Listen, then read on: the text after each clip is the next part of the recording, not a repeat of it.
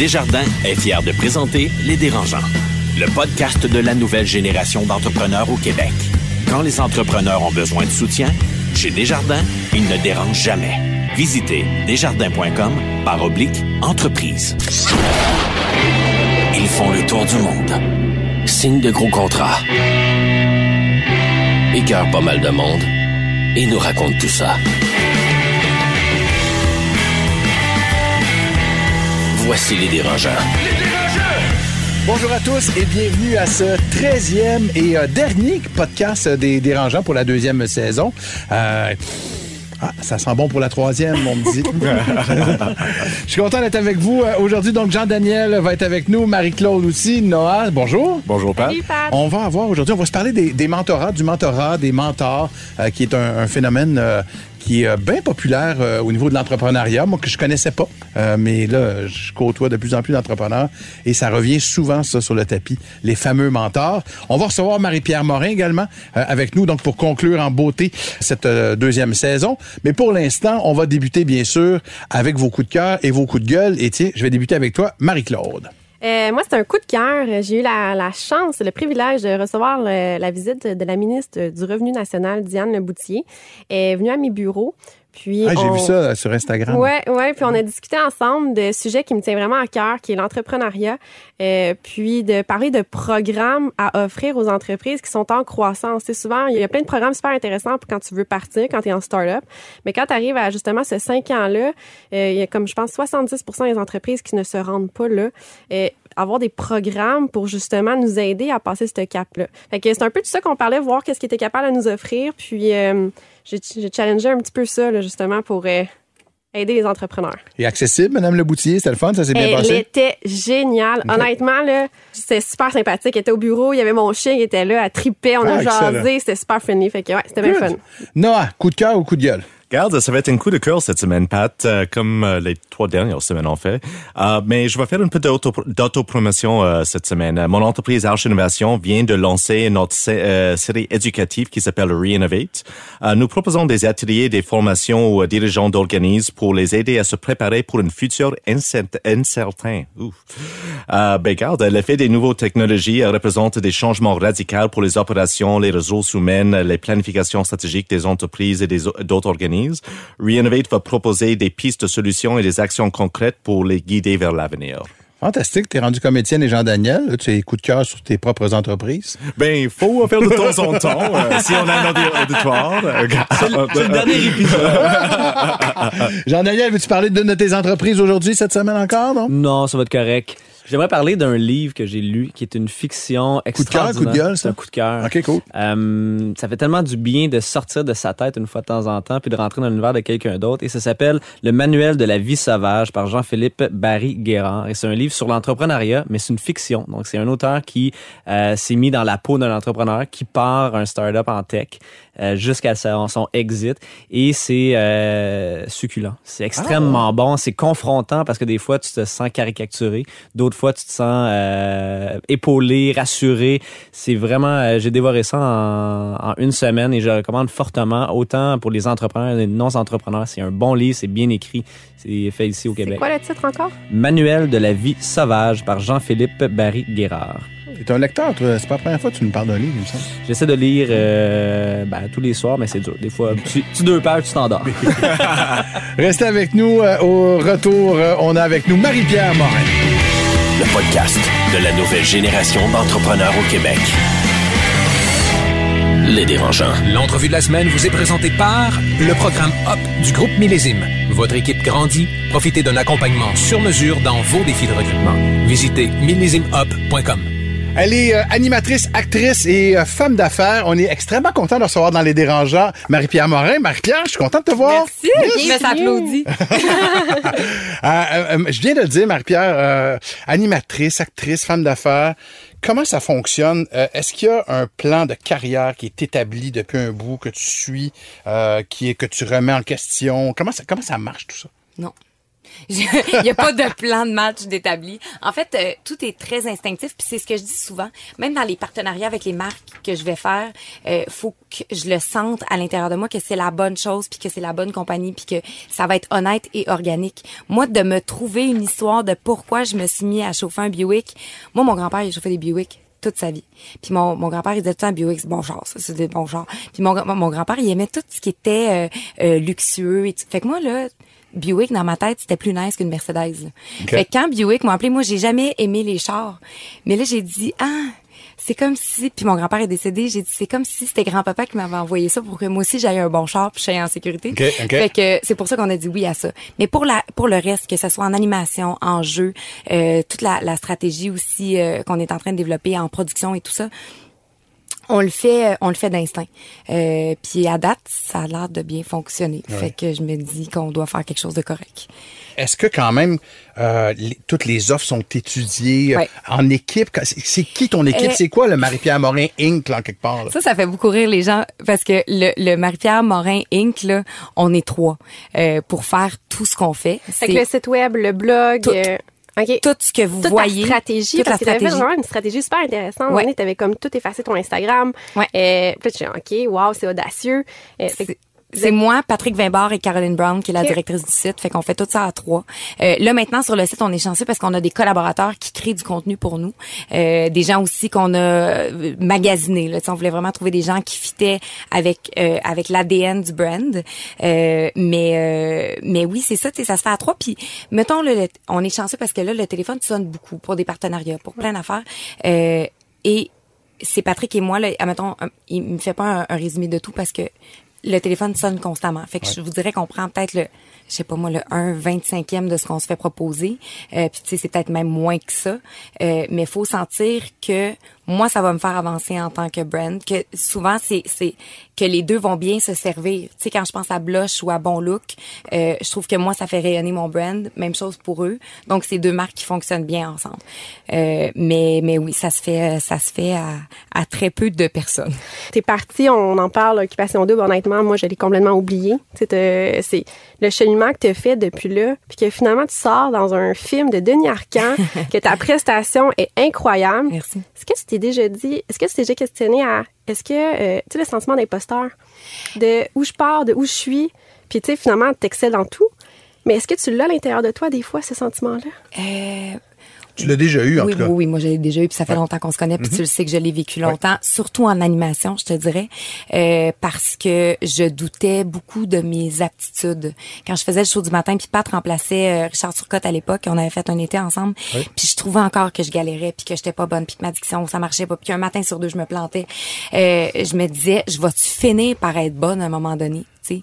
Mais c'est grâce à des gens comme Patrick ou à Richard Turcotte ou à Patrick Langlois euh, qui m'ont appuyé, qui m'ont aidé. Herbie Moreau, euh, ça, ça, ça a aidé à me faire évoluer puis à ne pas me décourager.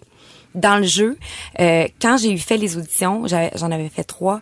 euh, quand j'ai décroché le rôle, c'est euh, c'est euh, Paul Doucet qui m'a dit à la lecture du texte quand tout le cast est arrivé. Puis là, ils arrivent tous un par un. Rémi Girard, Pierre Curzi, Paul Doucet, Alexandre Landry, euh, Louis Morissette, Maxime Roy. Là, moi, j'étais assise sur ma chaise, je shake, je, je, suis- je suis mouillée jusqu'à la taille, là, je suis sur le bord de perdre connaissance.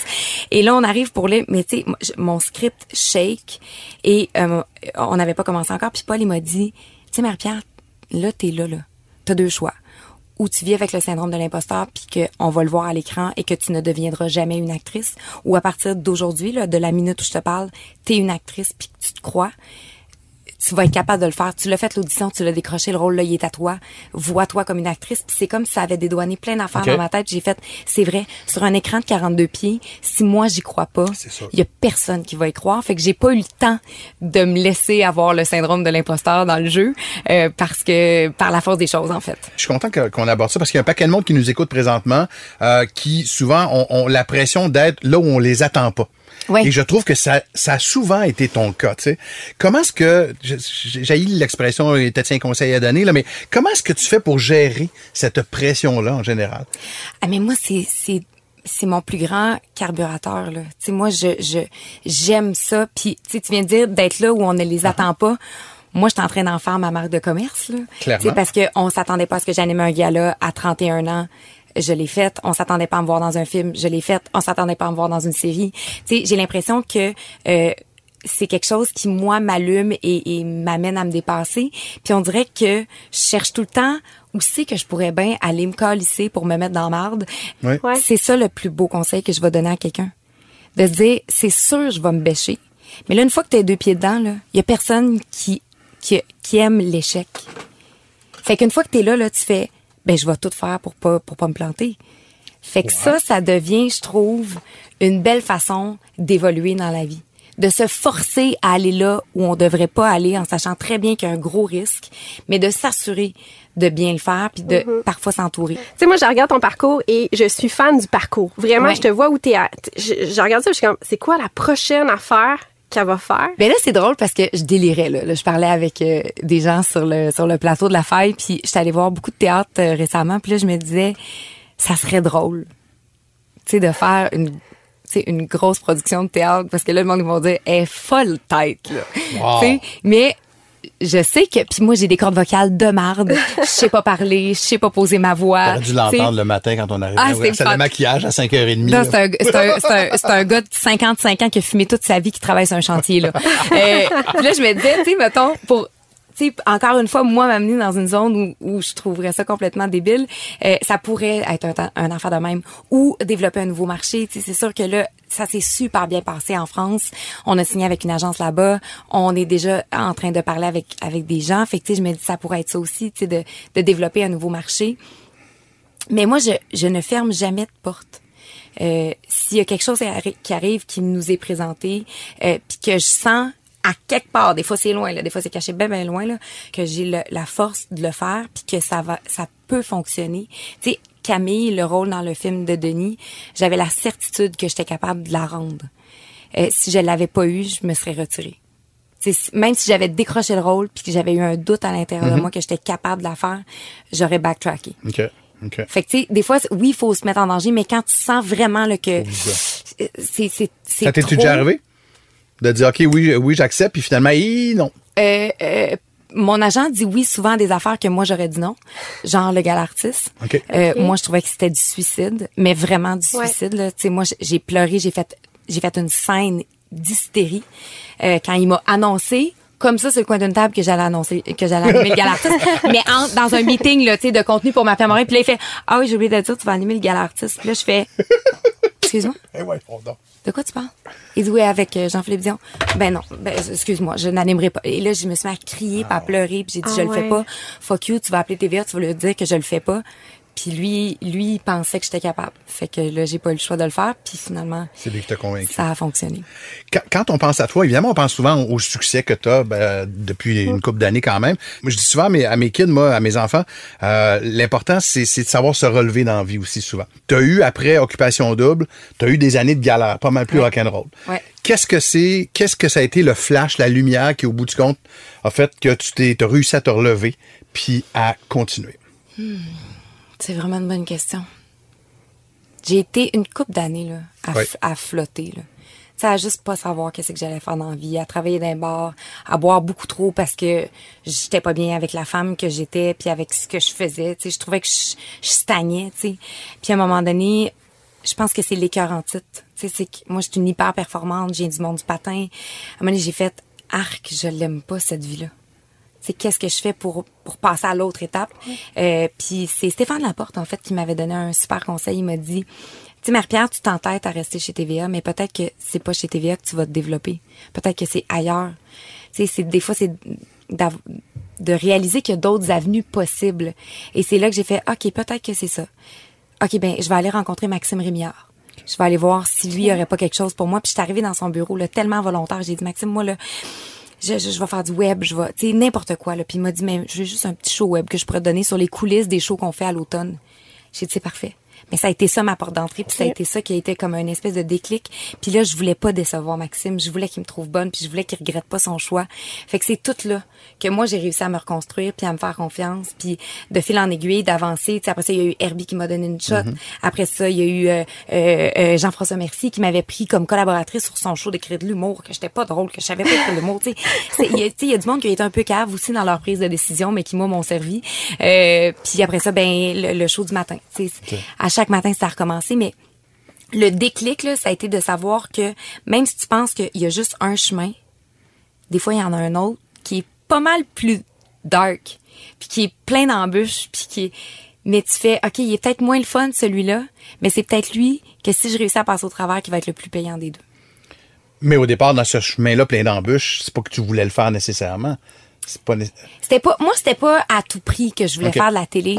Euh, tu sais, je dis souvent que c'est un accident euh, parce que quand j'ai fait le banquier, tu sais, moi, j'ai tiré mon 15 minutes de gloire, puis j'ai surfé là-dessus, puis je savais pas trop ce que je voulais faire, puis j'avais pas un désir ultime de faire de la télé. Sauf qu'à un moment donné, j'ai regardé mes options, j'ai dit qu'est-ce qui me passionne? Tu sais, moi, j'aimais beaucoup la mode, puis j'ai réalisé qu'en étant sur des plateaux, j'aimais ça, que j'avais une aisance, euh, puis j'avais une profonde curiosité de l'humain. Tu sais, moi, j'aime faire des entrevues parce que j'ai le droit de poser toutes les questions euh, indiscrètes que parce qu'il y a jamais de réponses qui sont il y a jamais de questions qui sont indiscrètes que les réponses le sont. Euh, puis je me suis dit c'est ça, c'est là où je vais être capable de me nourrir puis de de pas avoir l'impression d'aller travailler chaque jour. Fait que c'est là que le déclic s'est fait aussi Ok, de dire c'est ça qui va me rendre heureuse dans la vie. OK. Tu sais, on parle de performance, euh, on parle aussi d'angoisse de performance. Mhm. Est-ce que c'est quelque chose à laquelle tu es confronté fréquemment? Beaucoup. Puis comment en est-ce ce que tu gères ça? Tu sais, t'es petit, on te voit partout, t'es super active, l'anxiété t'as de envie dans une là. journée. là. Ouais. Comment est-ce que tu gères ça? Moi, faut que je livre. Puis au-delà de livrer pour mon producteur ou mon, mon diffuseur ou pour tu pour mon équipe, moi je veux livrer pour moi. Fait que ça c'est c'est une pression qui est gigantesque. là. Au moment où on se parle, on est à deux semaines du gala artiste. Fait que je vous dirais que je dors à peu près pas, que mes journées sont folles. Euh, comment je fais pour me calmer les nerfs? Euh, ben je me gruge les pouces. Ça je fais. Je- là, je, je- je suis tout en train de me passer au travers des pouces. J'en euh, j'en ai pas beaucoup de trucs. Euh, j'ai récemment commencé à faire de la méditation. Euh, à euh, des techniques de respiration. Ouais, là. la cohérence Ça- cardiaque. Ça m'aide beaucoup. Je fais ça le soir pour essayer de me calmer les nerfs, puis avec deux mélatonines. Euh, mais tu sais, je pense que c'est un c'est un mal de génération aussi cette grande angoisse là, là tu sais de dire faut qu'on soit performant, faut qu'on soit bon. Euh, on est toujours j'ai l'impression à un échec de de sacrer notre carrière dans le drain. Euh, mais en même temps, j'en ai vécu des échecs, tu sais, faites comme chez vous le show de musique que j'avais fait ça a fait une saison, Ouais, ça n'a pas fonctionné. même plus. Non, mais c'est ça. euh, face au mur, ça a été un échec, tu sais, dans le sens où, tu sais, ça n'a pas eu le, le succès escompté. Moi, je le considère pas comme un échec personnel parce que je trouve que j'ai appris énormément là-dessus. Mais faut aussi se rappeler que l'échec n'est pas une finalité. Tu sais, ça se peut que tu te prennes une débarque à un moment donné. Puis on apprend beaucoup de ça. Tu sais, si t'enchaînes que les succès, ben ça devient facile. Tu sais, fait que je pense que je pense que dans chaque milieu, dans chaque sphère de travail, t'es confronté à des embûches à un moment ou à un autre. Puis c'est ta force. En fait, c'est la force que t'as de te relever de ça. Et en un mot, ça a l'air niaiseux, là, mais euh, malgré ces angoisses-là, es-tu, es-tu heureuse? Ben, je suis pas rendue. Mais, mais je travaille fort là-dessus. Mais c'est drôle, ce matin, il y a quelqu'un qui m'a demandé, c'est quoi ton but? Tu sais, puis j'ai répondu d'être heureuse. Parce que là, je, tu sais, je- trouve que ma vie est complètement carencée parce que je ne fais que travailler, parce que j'ai pas ben ben de vie sociale, parce que mon couple est, sais, mon chum est à London. Moi, je dis ça, tu sais, tout, tout est décousu, là. Fait que, tu sais, les gens disent, ah, t'as une belle carrière. Ouais, mais tout le reste, c'est à la fucking dérive, là. Fait que, tu sais, j'ai hâte à un moment donné d'être capable de ramener les deux, euh, puis de trouver, moi, mon équilibre de femme là-dedans, puis de réussir à dire, oui, Patrick, je suis heureuse. tu sais, j'aimerais ça. Mais là, à 32 ans, euh, je veux dire, je suis pas malheureuse, là, tu sais, je suis pas en burn-out, mais, j'ai pas le, j'ai pas le, j'ai pas la stabilité mentale que j'aimerais avoir. On dirait que c'est l'éternel dilemme de bien du monde qui performe beaucoup, Ouais. effectivement. Mais au moins, je le sais. Ouais. Fait que je travaille là-dessus. La moitié du chemin est fait. C'est ça. Merci beaucoup, Marie-Pierre. Merci, d'être venue dans Les Dérangeants. Merci. Le podcast de la nouvelle génération d'entrepreneurs au Québec. Les dérangeants. Vente à salade, une présentation de Desjardins Entreprises. Fier de donner un élan aux projets les plus inspirants des entrepreneurs du Québec. C'est le moment de vous présenter la dernière start-up finaliste parmi les euh, 10 sélectionnés par notre panel d'experts chez Desjardins Entreprises. Je vous rappelle que jusqu'au 4 juin prochain, euh, vous allez pouvoir voter en ligne pour le projet de votre choix et qui va mériter une formation bootcamp à l'école d'entrepreneurship de Beauce. Il y a aussi des dérangeants qui vont choisir un gagnant. Et notre projet du jour, Marie-Claude. Aujourd'hui, on vous présente une start-up qui s'appelle Pat et Pouf. On écoute sa fondatrice Marie-Michel Lavigne. Salut, moi c'est Marie-Michel, la passionnée derrière l'entreprise Pat et Pouf. J'ai le désir de pouvoir donner une seconde vie à tellement de meubles et d'objets qui peuvent encore servir mais qui sont trop souvent mis de côté. Je récupère, je transforme parce que tout mérite une seconde chance. Conception, création, atelier, formation et même boutique en ligne, c'est vraiment un éventail de services que je vous offre. Ma mission, récupérer, sensibiliser, vous inspirer. Rendez-vous dans mon univers créatif sur Facebook ou au patepouf.com. Merci. Donc, euh, qu'est-ce que vous en pensez? On est dans l'air du temps, chose certaine, avec euh, l'environnement et tout ça. Moi, j'ai deux réactions. J'aime le l'angle de l'entreprise et sa mission. Oui. Euh, le, le nom me fait rire. Je, je vois juste des boîtes de poils, des petits, des, des, des animaux. Je vois pas des, euh, je vois pas des meubles. Je vois des, des, des animaux. Je t'avoue, mais t'as raison, je suis un peu surpris, moi aussi. On s'attend tout de suite à ce que ce soit une entreprise animalière euh, et non pas de récupération de meubles, mettons.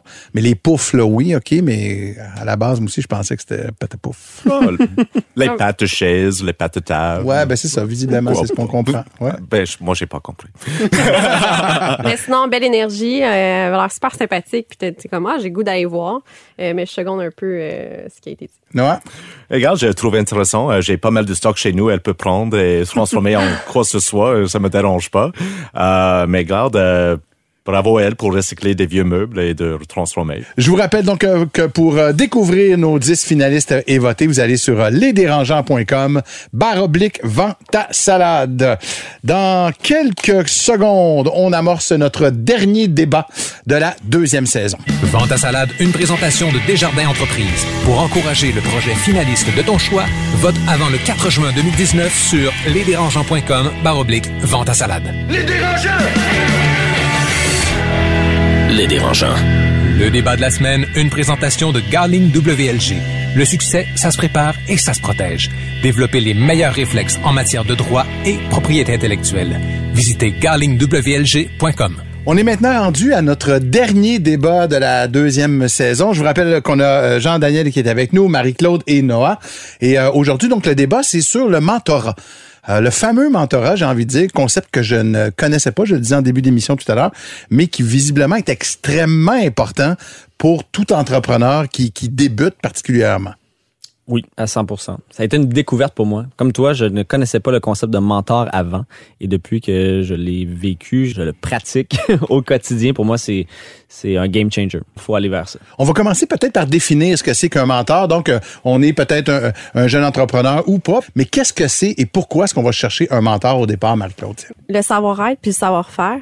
Le mentor, il est beaucoup plus dans le savoir-être. Il est beaucoup plus là pour t'accompagner à toi, l'entrepreneur, plus que la business.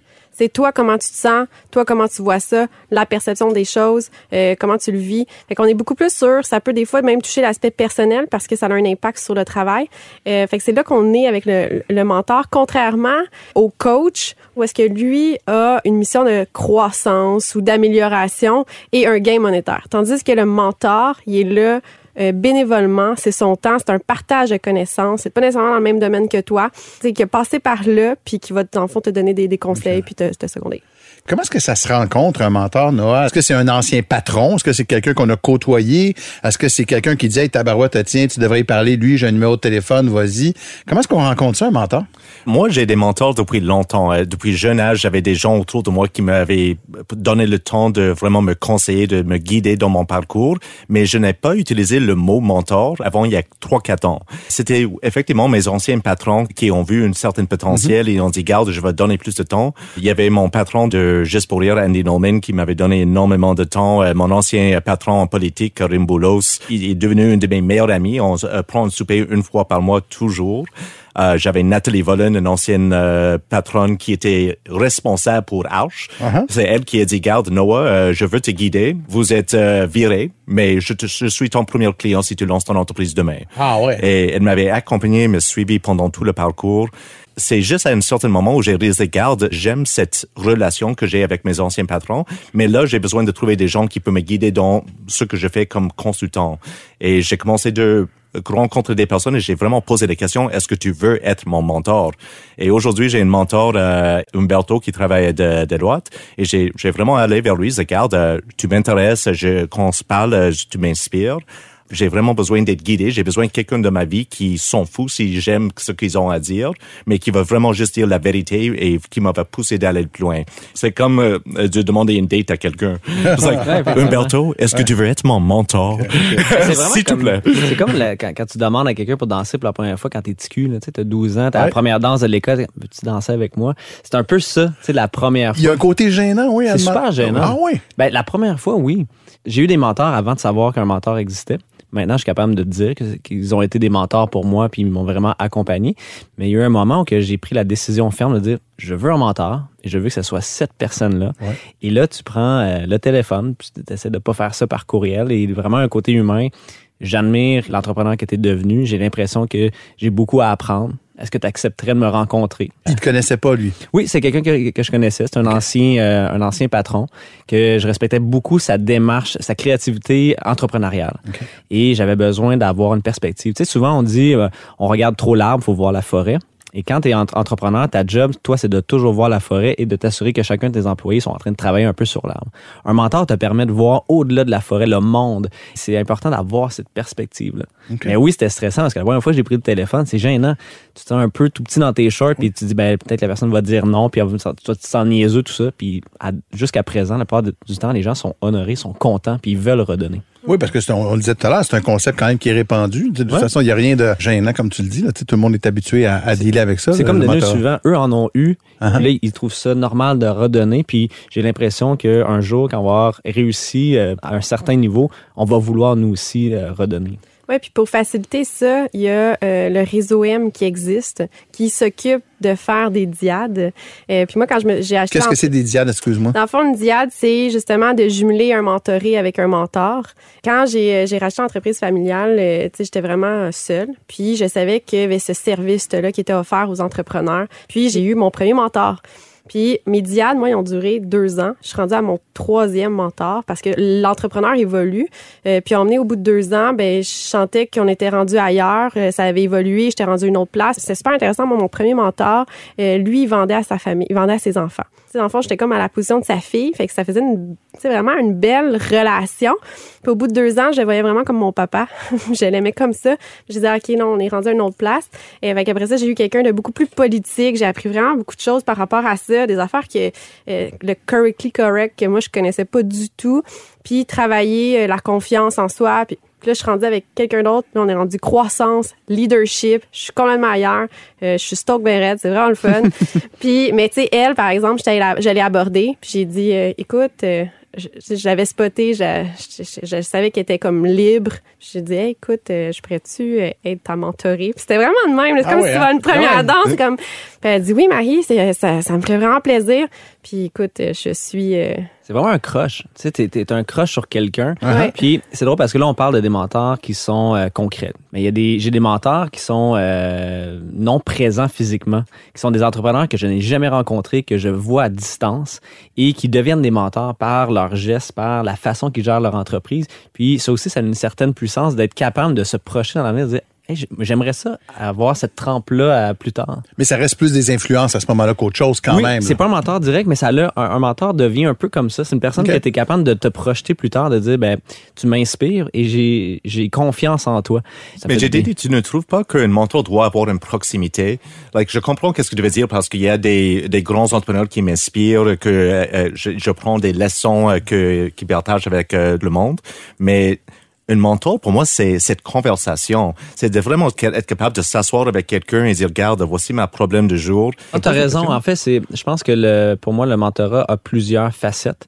La facette inspiration, elle est importante. Mhm. Ensuite, il y a la facette euh, plus proche émotionnelle. Moi, mhm. le, plus gros, euh, je peux dire, bénéfice que j'ai retiré, c'est que je me sentais tellement tout seul dans ma tête. Je pouvais pas parler des problèmes que j'avais au quotidien avec mes employés, euh, avec ma conjointe, avec ma famille. Je me sentais vraiment tout seul. Puis quand j'ai commencé à parler de ça avec mon mentor, j'ai vraiment le feeling un peu comme un père qui me mettait la main sur l'épaule. Ça va être correct. Oh, c'est nice. Et ça, ça a tout changé, moi, dans Ah ma ouais, vie, hein? parce que cette personne elle me dit, c'est normal. On passe par là et cette espèce d'assurance que ce qu'on fait, c'est correct, c'est normal, on a nos embûches, ça m'a enlevé une tonne de briques et là, je pouvais parler de ces enjeux-là et là, ça m'a libéré. Et là, justement, on a commencé à poursuivre, mais moi, ça a été ça, cette espèce de libération-là émotionnelle, ça a fait un grand, grand bien. Qu'est-ce qui arrive si, mettons, il vous donne un conseil qui, au bout du compte, tourne mal? C'est un aspect très important. Je, je ne suis pas d'accord qu'ils sont là pour nous conseiller, Ok. mais pour nous guider. Il y aura énormément de personnes qui vont vous donner des conseils. Euh, c'est pas à écouter à tout le monde. C'est pas Uh-huh. parce qu'ils ont eu un succès, c'est que c'est qu'ils comprennent votre problématique, votre réalité. Euh, c'est vraiment une grande nuance. Mais un mentor, c'est, ça devient quelqu'un qui joue un rôle tellement important dans notre vie. Et comme JD avait mentionné, c'est quelqu'un qui gère nos émotions, qui gère notre solitude, qui gère nos stress. Chacun de mes mentors sont devenus des grands amis. Puis les bons mentors, euh, euh, il y avait Steve Jobs qui avait une façon d'écrire des courriels qui n'était pas directif, mais beaucoup au conditionnel. Est-ce que vous pensez que c'est la bonne solution? Peut-être je me trompe. Donc toujours cette espèce d'hésitation-là qui n'est pas en train d'imposer une dominance par son, son charisme ou son, son expérience. Puis un bon mentor fait ça. Il va tout simplement te poser des questions. Est-ce que tu as pensé à ça? Il parle beaucoup conditionnel. Et ça, c'est c'est- trippant parce que tu n'as pas l'impression qu'il est en train de t'imposer parce qu'il y a des mentors qui ont tellement de charisme, qui prennent beaucoup de, de place juste par leur, euh, leur expérience que sûr. tu peux te sentir intimidé. Et moi, ça m'a aidé beaucoup de juste dire peut-être que tu n'as pas pensé à cet angle mort-là, puis cela, puis cela, puis cela, puis c'est vraiment, c'est toi qui trouves la solution. Mais dans le fond, c'est vraiment ça. C'est beaucoup plus en mode question. Moi, je, je vais le partager. En fait, elle, elle me voit, puis elle me dit, OK, comment tu vas? Ah, ça va bien. La business? Ah, ça va bien. OK. Ton énergie? Ah, wow, tu sais, OK. Puis ça. Puis là, elle a fait un, tu sais, un peu un tableau de bord de où est-ce que j'étais en ce moment. Elle dit, OK, maintenant, trouves-tu que ça c'est équilibré, ça? Ouais, peut-être pas tant, hein? Ouais, qu'est-ce que tu fais maintenant? Fait que, tu sais, c'était beaucoup plus challengeant Ouais, ouais. à dire, là, tu t'en vas vers un déséquilibre. Là, vire ça de bord. Où est-ce que tu peux? Fait que là, en, en pourcentage, qu'est-ce qui est réaliste? Qu'est-ce que. Fait que, ah, OK. Là, maintenant, c'est quoi ton engagement que tu prends avec moi au bout de, de en six semaines qu'on va se revoir? OK. Fait que, tu sais, c'est- c'est aussi ça. Tu as des devoirs à faire là, avec un, avec Ben, un moi, mentor. je veux être accountable là, parce Ouais. que je veux dire, euh, j'ai personne au-dessus de moi. Fait que je trouve ça le fun avec un mentor de dire, ben, regarde, la prochaine fois, euh, ce serait le fun que dans six semaines, qu'on va savoir ça t'a changé ça, ça t'a fait ça. OK, parfait. Mais elle m'a pas dit quoi faire dans ma business. Elle est jamais allée là. Je reviens souvent à cette notion-là de jeunes entrepreneurs euh, qui, qui nous écoutent beaucoup et qui cherchent peut-être justement des mentors, qui sont aussi gênés que vous l'avez été, vous autres aussi, là, d'appeler puis tout ça. Qu'est-ce qui fait un bon fit entre un entrepreneur puis un, un, un mentor? Qu'est-ce que quelqu'un devrait rechercher au juste? Quelqu'un avec qui euh, on peut prendre une bière. Et Ah, c'est, ah ouais, OK. si tu es capable de vraiment s'asseoir, prendre une bière et juste jaser euh, de, la vie, de, Ouais. de l'affaire, je pense que ça, c'est l'aspect le plus important. Faut, faut pas juste penser à les vedettes qui sont les meilleurs mentors. C'est qui quelqu'un qui vous touche dans euh, votre vie, quelqu'un que vous avez rencontré qui a dit quelque chose qui a vraiment résonné. Si vous s'entendez bien, like, peut-être c'est le temps de vraiment euh, demander à danser et dire, regarde, euh, est-ce que tu veux être mon mentor? Ouais, il y a autant- il y a- de, de, de mentors que d'entrepreneurs. C'est important aussi d'aller chercher un mentor qui nous correspond au niveau de nos valeurs. Puis qui va être capable de t'amener, donc soit t'aider dans des facettes où on, a, on est moins fort, tout ça. Puis moi, ma- mon mode de sélection, c'est est-ce que je suis capable d'être vulnérable avec cette personne? Je veux être capable d'être vraiment honnête? Authentique, là. authentique parce Ouais. que avec d'autres entrepreneurs des fois ben t'en mets un petit peu plus que le client demande puis ça va toujours bien puis tout ça mais avec un mentor tu dois avoir cette vulnérabilité là de dire aujourd'hui ça va pas bien puis pour ça puis de, sortir des fois des chiffres des trucs et la confiance en ses valeurs c'est que cette personne là va t'amener où que toi tu veux aller parce qu'il y a plein de façons de gérer une entreprise qui sont euh, des fois contradictoires avec ce que toi tu veux faire fait que moi ça a été de m'entourer de quelqu'un qui me dit ben la façon qu'il a bâti son entreprise ça m'inspire. Je pense que ça, ça me convient. Puis le réseau de contacts, les mentors sont tellement généreux.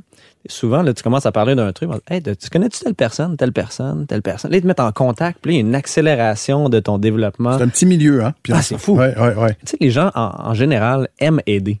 Fait qu'un mentor va aimer te donner des, des conseils, t'aider, te guider, mais va aimer après ça te référer, va aimer euh, mettre les gens en relation.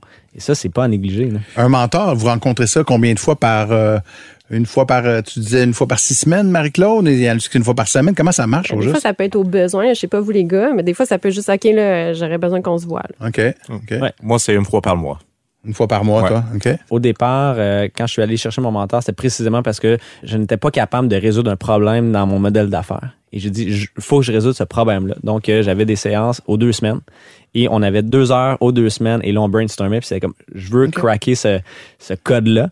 Puis une fois qu'on l'a trouvé, après ça, ben, ça s'étirait. Puis un peu comme nous, c'était au besoin. Ah, j'ai une question. Et là, la proximité est intéressante. Là. Tu textes, t'envoies un email, des fois c'est au téléphone. Donc euh, après, ça devient hyper fluide et c'est pas structuré. OK, OK. Dites-moi que je cultive le négatif, là, mais est-ce que vous avez déjà entendu des histoires un peu cauchemardesques de mentors vis-à-vis un entrepreneur? Je sais pas, ça ça aurait pu être un compétiteur ou quelque chose qui prend finalement au bout du compte des résultats ou des stratégies ou est-ce que ça arrive ça? Il faut se méfier, bref. Je, je, connais quelques histoires parce que je, je travaille avec beaucoup d'entrepreneurs et des fois j'entends des, euh, des histoires d'un mentor qui s'attache à un entrepreneur parce que lui veut rentrer dans leur milieu. Alors c'est vraiment un peu de brain drain, c'est de vraiment tout apprendre, mais le mentor est, comme on s'est dit, est supposé être là pour soutenir l'entrepreneur. Alors qu'il est juste intéressé dans le fond. Ouais, il y a même des histoires où un mentor va dire regarde, euh, je vais vraiment, je veux vraiment être plus impliqué, je vais prendre juste une petite 1% de votre entreprise. Garde, fais ça jamais. Ah oui, ok, ok, c'est important de jamais s'associer à un mentor. Ben, je pense, c'est pas de ne jamais associer à un mentor, mais un mentor ne devrait pas avoir ça comme critère de travailler avec vous. Okay. Pendant qu'ils sont notre mentor, je veux pas qu'ils ont euh, un intérêt financier de mon entreprise, mais peut-être un jour plus tard, s'il veut devenir investisseur, rentrer sur mon euh, CA, oui, je peux être ouvert, mais c'est touchy. Hein? OK, OK. Marie-Claude, je te regardais le visage, t'avais pas l'air si d'accord Ben, que ça. c'est parce que moi, je pense pas, j'ai pas la même expérience non plus que les gars. Là. Ouais. Euh, tu sais, moi, c'est avec les réseaux M, fait que c'est beaucoup plus structuré. Fait que justement, tout l'aspect financier, c'est interdit. Il y a pas d'aff- il y a pas d'affaire d'échange. Fait que je peux pas faire affaire aff- avec mon mentor et vice versa pour être certain qu'il y a pas de parti pris. Tu sais, il y a plein de choses comme ça. Tu sais, c'est vraiment, euh, justement, il peut pas vraiment m'aider. Tu sais, mettons, je dis, j'ai un problème avec mon état financier, il peut pas t'aider sur ton, état- ton état financier. Euh, fait que, tu sais, t'aimes ou t'aimes pas, là, c'est sûr que c'est un, on est ailleurs, mais oui, j'en ai entendu des histoires. Euh, c'est super important que ça fit, tu sais, que, comme il disait tantôt. Puis, ce que moi, j'ai déjà entendu, c'est vraiment des gens qui ils voyaient un intérêt à long terme. Puis c'est ça qui est nocif. Fait que si tu vois que finalement la personne, elle, te parle, mais c'est parce qu'elle aimerait ça parler à Joe Blow, qui est ton ami, ou euh, elle voit peut-être un potentiel de votant court. Ah, c'est tough, ça, de, de se rendre compte de ça au départ, là. Ouais, en fait, c'est de toi-même décider que tu veux un mentor? Qu'est-ce que tu veux comme mentor? Qu'est-ce que tu vas aller chercher dans cette relation-là? Ben, peut-être une sécurité émotionnelle, peut-être des contacts, peut-être que tu vas avoir des conseils. Il faut que ça soit clair.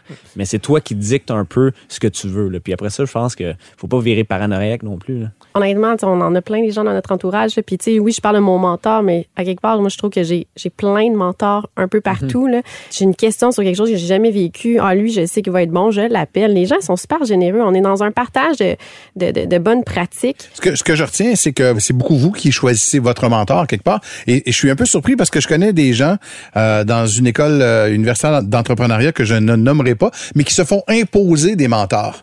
Euh, ça se peut, ça, se faire imposer un mentor? Faut-tu se méfier de ça à ce moment-là? Ah, C'est drôle. Moi, mon mentor, c'est très personnel. Puis mon associé dans mon entreprise n'a pas accès à mon mentor.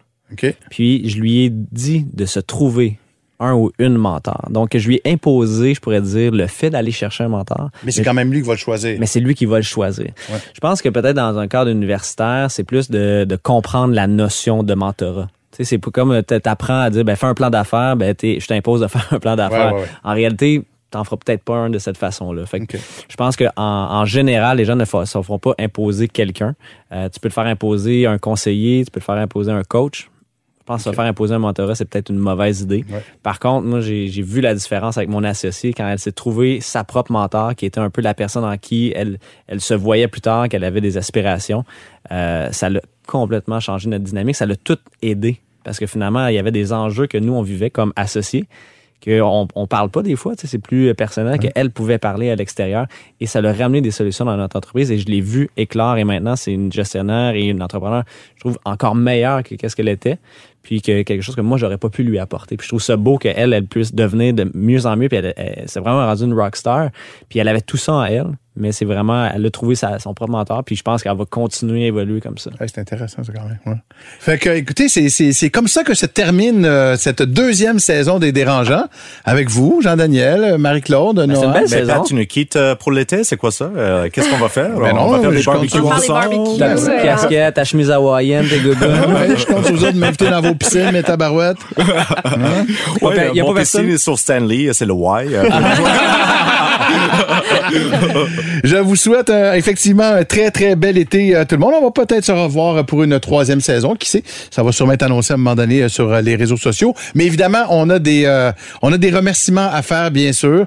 Euh, on veut euh, on veut pas oublier. Il y, a, il y a évidemment beaucoup, beaucoup de gens qui contribuent au succès de ce projet-là.